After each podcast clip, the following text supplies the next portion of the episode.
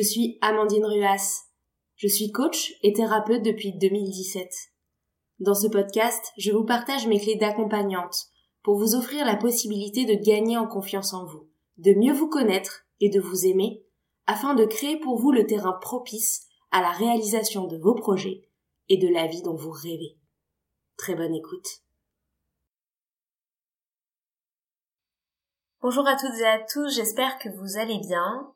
Le thème de l'épisode d'aujourd'hui, c'est le burn-out, tout ce qui touche à l'épuisement professionnel, quand on vient au bout de ses ressources, de ses réserves d'énergie au travail. Alors pourquoi ce thème? En fait, pour tout vous dire, j'ai pensé à vous assez récemment, puisque fin février, je vais intervenir sur le plateau euh, télévisé de Bismarck TV, dans leur émission Smart Job, et j'interviens donc en tant que coach professionnel et en coach euh, de l'épanouissement au travail. Et dans ce cadre-là, je vais notamment parler de tout ce qui est équilibre pro-perso, équilibre de vie, et puis bien sûr, euh, une des dérives du manque de l'équilibre pro-perso, de l'épuisement au travail. Et en préparant un petit peu mon intervention sur le plateau télé, eh bien, je me suis dit que ce sujet pouvait aussi vous intéresser, et notamment tout ce qui touche à l'épuisement professionnel. Parce que c'est un sujet qui peut être un petit peu tabou. Moi, je le vois au cabinet, les personnes qui viennent me faire part de leur épuisement, souvent ont un petit peu honte. Elles osent pas vraiment dire qu'elles sont arrivées au bout de ce qu'elles pouvaient. Quand on parle de l'idée de se faire arrêter parce qu'en fait elles sont au bord de craquer, c'est quelque chose qu'elles vivent très mal. Et très souvent, l'épuisement professionnel est assorti de culpabilité. Les autres tiennent, moi aussi je devrais tenir. Mes horaires ne sont pas si terribles, il y a des personnes qui travaillent bien plus, pourquoi je n'y arrive pas? Le travail c'est la santé, je comprends pas pourquoi ça met dans cet état-là. Et il y a un petit peu des injonctions intérieures qu'on peut avoir au sujet de la valeur travail et de ce qu'est un rythme de vie normal dans nos sociétés dont la cadence va pourtant beaucoup trop vite à mon sens par rapport à nos rythmes biologiques. Et donc à cause de ces croyances qu'on a sur le travail et ce que devrait être un rythme de travail normal, eh bien le jour où on est épuisé, on est gêné, on a honte, et c'est quelque chose qu'on peut ne pas dire, ne pas oser dire à son médecin, ne pas oser dire à son thérapeute, ne pas oser dire à ses proches, au risque finalement de continuer à tirer sur la corde jusqu'à cette fois aller trop loin en fait et euh, atteindre ce qu'on appelle donc un burn-out. Euh, donc c'est dans ce cadre-là, à la fois en préparant l'émission et puis à la fois en pensant euh, à cette culpabilité dont vous me faites part souvent quand vous êtes épuisé dans nos séances de coaching, que j'ai voulu faire un épisode aujourd'hui sur le burn-out. Alors déjà, le burn-out, qu'est-ce que c'est? Donc le burn-out, c'est un épuisement professionnel qui peut être lié soit à l'environnement de travail, euh, un environnement de travail dans lequel il y a du harcèlement, dans lequel les horaires ne sont pas saines, ça peut être un environnement de travail aussi où les responsabilités sont beaucoup trop importantes par rapport aux ressources de la personne et cela pendant trop longtemps. Un environnement de travail où il y a beaucoup de jugement, un environnement de travail où il y a beaucoup de compétition également. Ça peut aussi être lié aux relations de travail, des relations difficiles avec les collègues, avec le manager. Et puis au-delà de l'entreprise ou de l'environnement de travail qui est dysfonctionnel, cela peut aussi être, bien sûr, le poste en lui-même qui est dysfonctionnel trop de responsabilités pour une seule personne. On entend très souvent des personnes dire bah voilà, mon collègue est parti, il a démissionné ou il s'est fait licencier et du coup j'ai récupéré son travail. Donc ça peut être soit une fiche de poste qui n'est pas adaptée à une seule personne, mais ça peut aussi être des interlocuteurs, des clients, euh, des demandes trop fréquentes, trop exigeantes, trop difficiles. Ça peut être les outils de travail qui ne sont pas adaptés, par exemple, un logiciel qui n'est pas efficace, qui ne fonctionne pas, qui bug trop souvent. Une personne qui n'a pas de téléphone professionnel et donc du coup qui reçoit tous ses appels pro sur son téléphone perso. Donc ça peut être aussi lié au poste en lui-même, que ce soit en termes de responsabilité, de charge de travail, d'exigence managériale ou d'outils de travail. Et puis ça peut aussi être lié à la personne en elle-même, c'est-à-dire parfois à la façon dont la personne va gérer le travail et le stress. Attention, je ne dis pas là que les personnes sont responsables de leur burn-out. Je dis simplement qu'il peut y avoir des façons de gérer le stress, de gérer les responsabilités, de mettre des limites ou de ne pas en mettre d'ailleurs, qui peuvent euh, multiplier, entre guillemets, le risque euh, de déclencher un burn-out, surtout si l'environnement de travail n'est pas sain. Donc le burn-out, c'est ce stade d'épuisement professionnel dont les symptômes euh, peuvent être très divers, fatigue physique sur le long terme, beaucoup de stress, beaucoup d'anxiété, des insomnies, ou en tout cas des nuits entrecoupées avec des nombreux réveils ou des difficultés à s'endormir.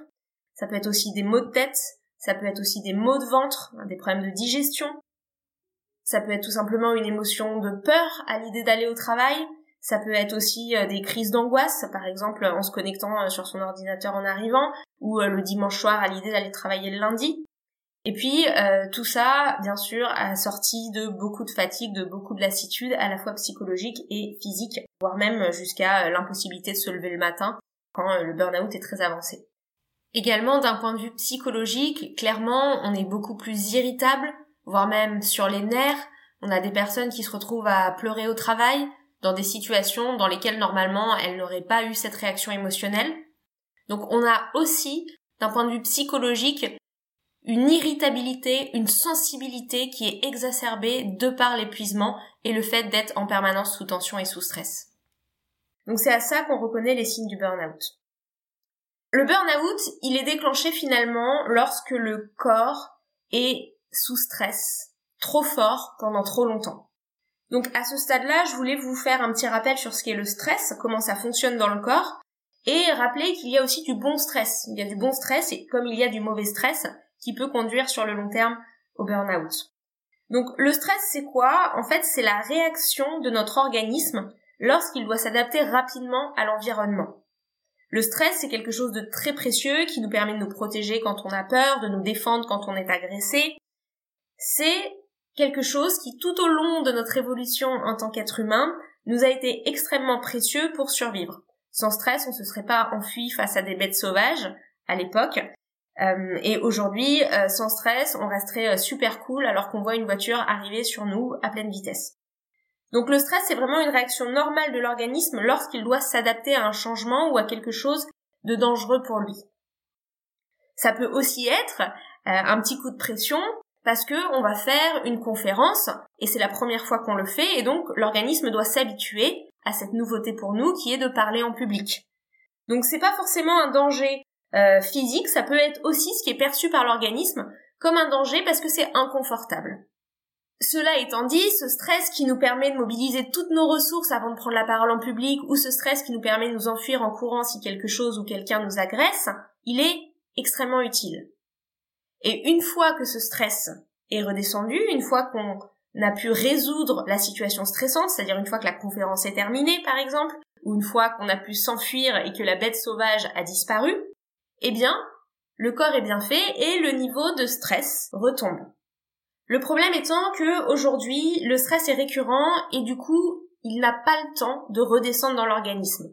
L'hormone du stress qui s'appelle le cortisol, vous avez peut-être déjà entendu ce mot-là, n'a donc pas le temps d'être éliminé par l'organisme. Et donc le cortisol reste dans notre sang parce que en fait, entre chaque pic de stress, il n'y a pas suffisamment de temps pour que le corps puisse éliminer.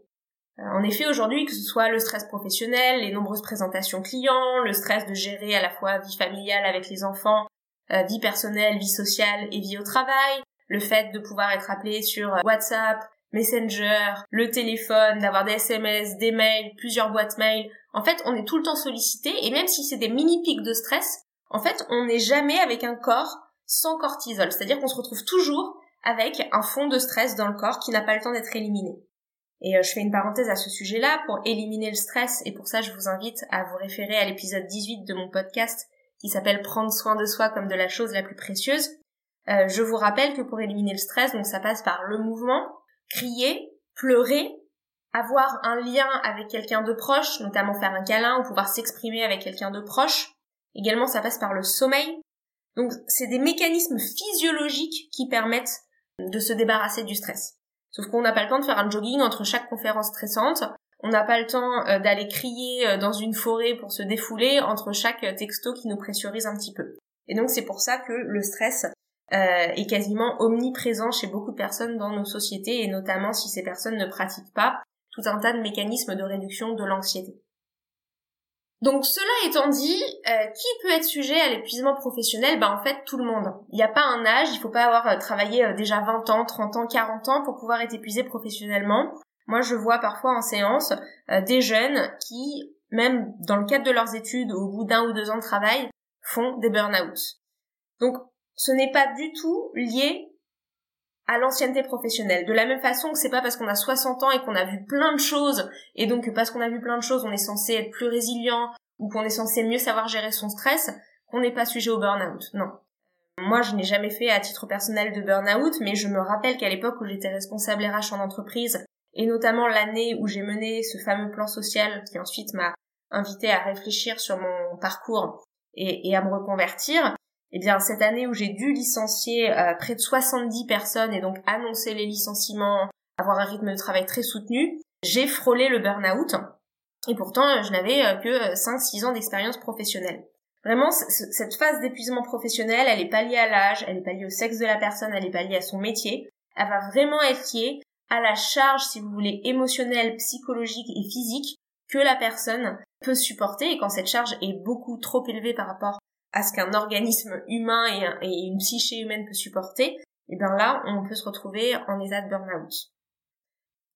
Euh, il y a aussi une autre croyance sur le burn-out qui est que euh, les personnes qui aiment leur travail ne peuvent pas faire de burn-out. Ça, c'est quelque chose qui est complètement faux. On peut très bien adorer ce qu'on fait, être passionné, et faire un burn-out parce que c'est trop, parce qu'on est épuisé, parce qu'il y a trop de stress, trop de sollicitations, et que tout à coup le corps est vidé de son énergie. Et d'ailleurs, parfois, c'est encore plus pernicieux quand on aime son travail, parce que comme on aime, on va pas se rendre compte de son épuisement, on va pas se rendre compte du stress. Parce que finalement, on est un petit peu galvanisé par l'amour de son travail. Mais en tout cas, sachez que qu'on aime ou qu'on n'aime pas son travail, trop de fatigue, trop de sollicitations, trop de stress professionnel peut mener euh, à un burn-out.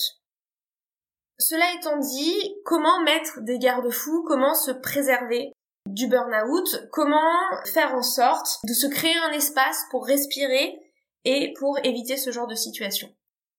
La première chose que j'ai envie de vous dire, c'est mettez-vous des garde-fous au travail. Bien sûr, le travail est important, il peut être source d'épanouissement, c'est aussi quelque chose qui nous permet de gagner notre liberté financière, c'est aussi quelque chose qui nous permet d'avoir des belles relations, d'apprendre. Le travail peut être vraiment quelque chose d'enrichissant. Mais le travail n'est pas toute sa vie.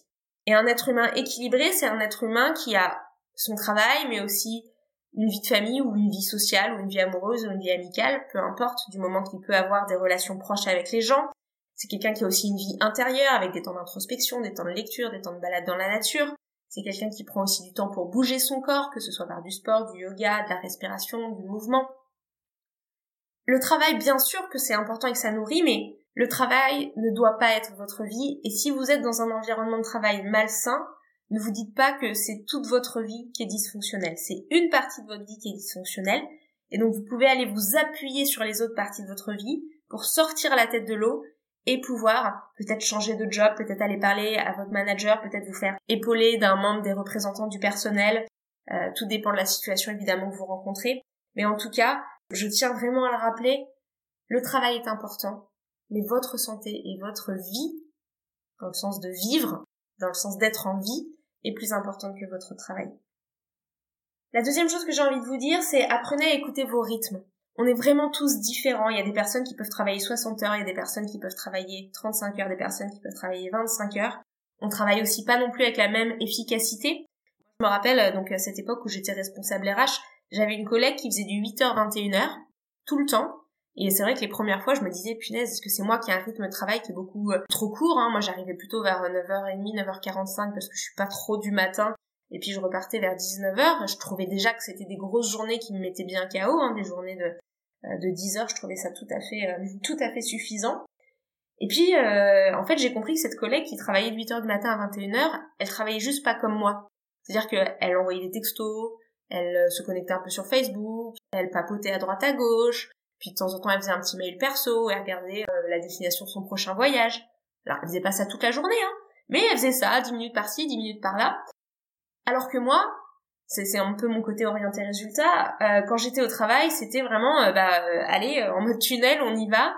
Je veux être efficace, je veux pas être dérangée, je veux pas être interrompue, j'ai envie que les choses soient précises, rigoureuses.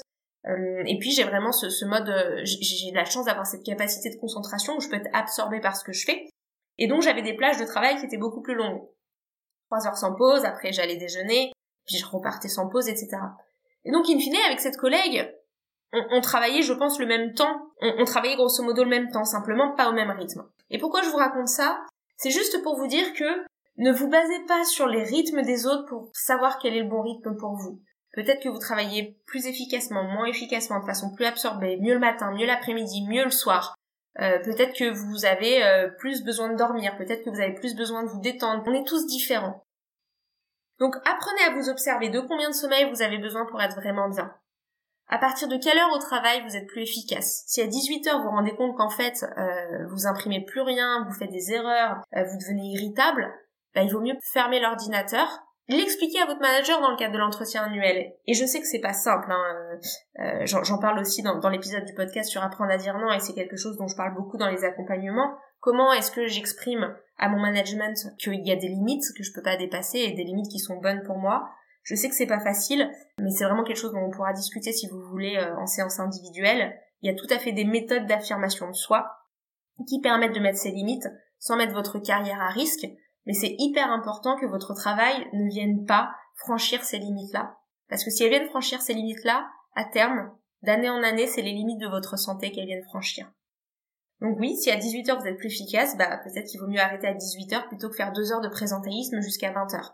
Si vous êtes plutôt du matin, il faut peut-être mieux arriver à 8h le matin pour pouvoir partir à 16h. Si l'inverse, vous êtes plutôt du soir, bah c'est peut-être ok d'arriver à 10h pour partir plus tard. Donc je pense que c'est vraiment important de vous connaître. Et, c'est vrai que moi j'ai cette chance d'être à mon compte aujourd'hui, et ça n'a pas toujours été le cas en entreprise. Mais euh, en, entreprise, je, je partais jamais après 19h parce que je savais que c'était impossible pour moi ensuite de, bien dormir en fait si j'avais pas une vraie soirée. Si j'arrivais chez moi à 20h30 ou 21h euh, ben en fait ma soirée elle était minuscule et j'étais encore excitée encore sous stress justement avant d'aller me coucher et souvent je faisais des insomnies et donc ça je l'ai très vite compris. Et parce que je l'ai très vite compris ben, j'ai préféré partir toujours avant euh, avant 19h 19h30 pour ne pas risquer ça mon manager était pour le coup très compréhensif. Hein. Il avait bien compris que j'étais extrêmement efficace, euh, extrêmement euh, focus, orienté résultat, professionnel, mais que je ne faisais pas partie de ces personnes qui pouvaient travailler 12 heures par jour. Et ça l'embêtait pas parce que le travail était fait.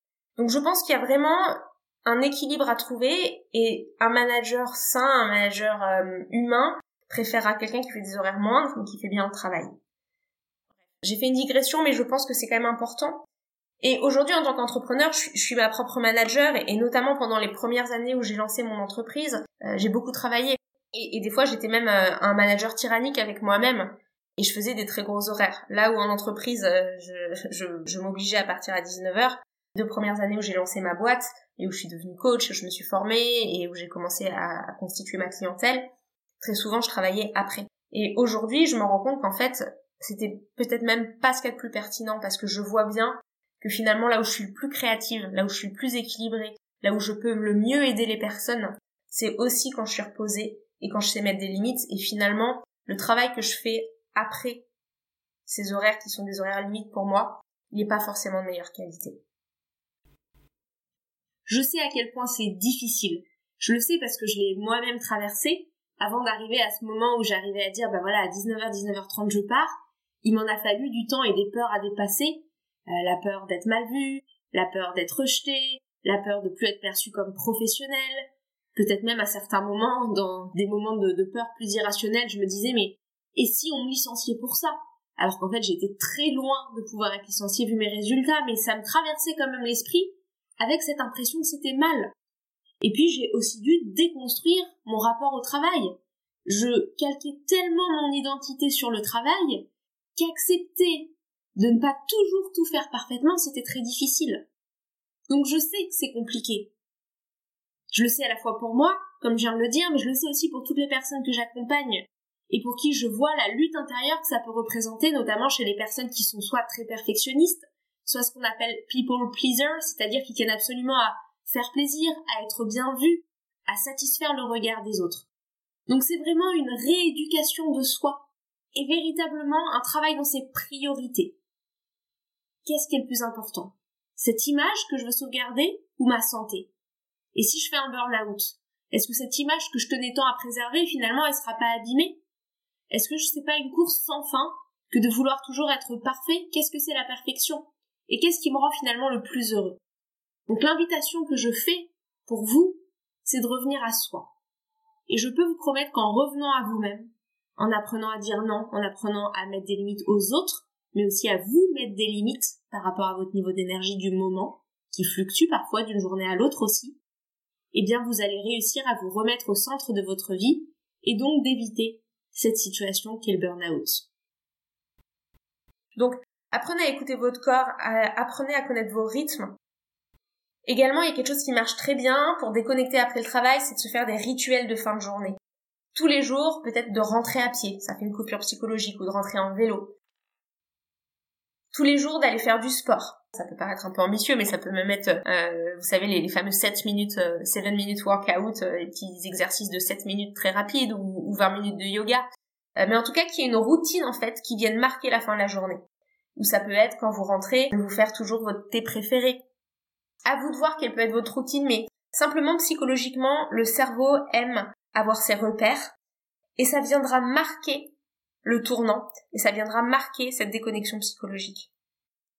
Également, je peux que vous inviter à mettre en place dans votre vie tous ces éléments qui permettent justement d'expulser le stress dont j'ai parlé tout à l'heure en faisant référence au podcast 18, c'est-à-dire faites du sport, bougez votre corps, faites des exercices de respiration, la cohérence cardiaque qui vous invite à inspirer sur 5 temps et à expirer sur 5 temps pendant 5 minutes est extrêmement extrêmement utile pour ça. Faites des étirements, allez vous balader dans la nature, tout ça ça doit faire partie de votre routine. Et très souvent dans la vie, c'est des choses qui passent au second plan on se dit je les ferai plus tard ou c'est pas important. Et puis on aime voir la gratification immédiate de ce qu'on fait, c'est-à-dire qu'on trouve ça beaucoup plus efficace de finir un rapport que d'aller se balader une heure dans la forêt. On a l'impression que euh, dans un cas c'est productif et dans l'autre cas ça ne l'est pas. Mais en fait, je peux vous assurer que la balade d'une heure dans la forêt, elle vous fera gagner une efficacité renforcée à bien d'autres moments, et surtout, elle vous évitera d'atteindre ce point qui est l'épuisement professionnel. Un burn-out, ça peut demander plusieurs mois, voire plusieurs années pour s'en remettre. Très souvent, les personnes que j'accompagne sont étonnées du temps que ça met. Elles pensent qu'en quelques semaines, ça va pouvoir repartir, et des fois, c'est quelques mois, et des fois, euh, même un an, un an et demi. En fait, ce qui se passe, c'est que plus on est allé puiser profond dans ses réserves, plus il nous faut du temps pour reconstituer ces réserves. Si vous prenez des vacances régulièrement, vous allez réussir à profiter de ces vacances pour récupérer de l'énergie. Vous partez deux semaines, peut-être que les premiers jours vous êtes un petit peu fatigué, mais au bout de quelques jours, vous commencez déjà à récupérer, à profiter de vos vacances. Mais si vous prenez pas ces vacances, ces coupures régulières, ou si la pression est trop importante, au bout d'un moment, deux semaines ce sera pas suffisant pour récupérer. Et donc vous allez avoir l'impression que toutes vos vacances vous les passez KO, et que c'est que quand les vacances se terminent que là vous commencez à aller un petit peu mieux. Puis après vous allez avoir l'impression qu'il vous faut trois semaines pour récupérer, puis un mois. Et en fait, plus vous allez puiser dans ces réserves, plus vous accumulez du stress et de la fatigue, plus après il faudra un temps long pour récupérer. Donc n'attendez pas l'épuisement pour récupérer. Et si ça doit être bah, demander un, congé sabbatique, si ça doit être demander un petit peu de congé sans sol, si financièrement c'est possible pour vous, si ça doit être euh, faire des petits week-ends prolongés de temps à autre, si ça doit être réduire l'amplitude de vos journées, si ça doit être aller courir à la pause déjeuner les jours où vous êtes en télétravail, si ça doit passer par ces réajustements-là, faites-le. Mais n'attendez pas. Et je pense que c'est vraiment ça le message que je veux vous passer aujourd'hui dans cet épisode. Bien sûr, on se remet d'un burn-out. Et des fois, c'est même une porte ouverte vers de très belles transformations, des reconversions, ou tout simplement une meilleure connaissance de soi-même, ou un meilleur amour de soi-même, ou un meilleur soin de soi-même. Donc des fois, c'est une période difficile, très difficile à traverser, mais qui peut permettre une éclosion de la personne. Pour autant, j'ai envie de vous inviter, bien sûr, à essayer au maximum d'éviter d'atteindre ce stade-là. Et donc, écoutez votre corps, écoutez les petits maux de tête, écoutez la fatigue du matin, écoutez les maux de ventre, écoutez les tensions. Et insérez plus de détente dans votre quotidien. Et ça, ça va vous permettre de garder sur le long terme un équilibre. Parce que comme j'aime à le rappeler, notre vie, que ce soit notre vie pro ou perso, n'est pas un sprint. C'est un marathon et on a envie de le tenir jusqu'au bout. J'espère que cet épisode vous a plu. Si vous pensez qu'il peut intéresser certains de vos proches ou qu'il peut leur être utile, n'hésitez pas à le partager. Vous pouvez aussi me suivre sur Instagram, sur le compte beyourbestself-du-bas coaching, ou alors sur ma page LinkedIn, Amandine Ruas. Et vous pouvez trouver toutes les informations sur les coachings individuels sur mesure, ainsi que sur les parcours en ligne sur mon site www.beyourbestself.fr. À très bientôt.